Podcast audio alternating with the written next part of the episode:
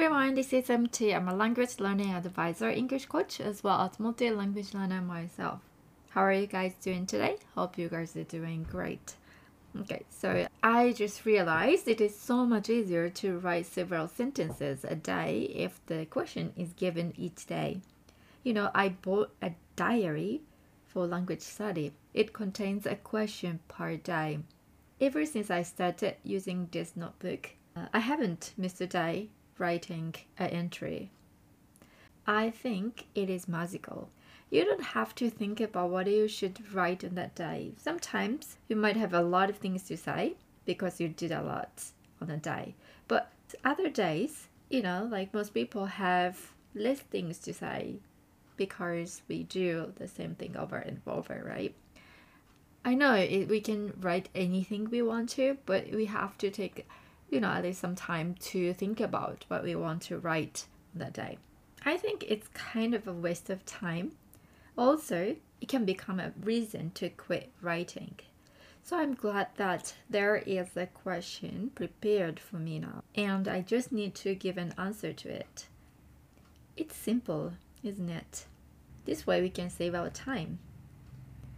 I really recommend this kind of book to those who struggle coming up with the topic.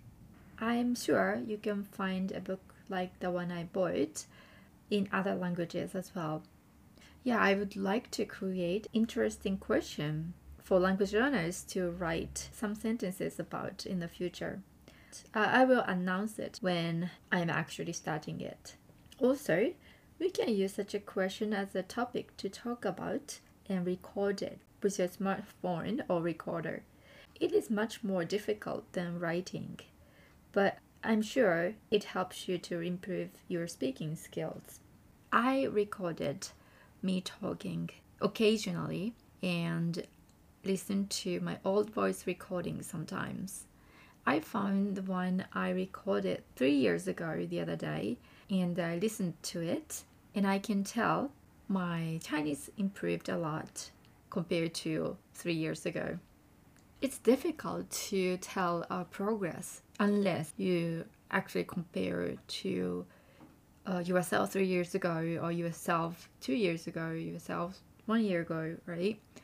And recording or speaking in your target language is very useful to see your progress and it can encourage you to continue your language learning it, it is simply fun to do it and it's very interesting to listen to you speaking. So i really recommend that.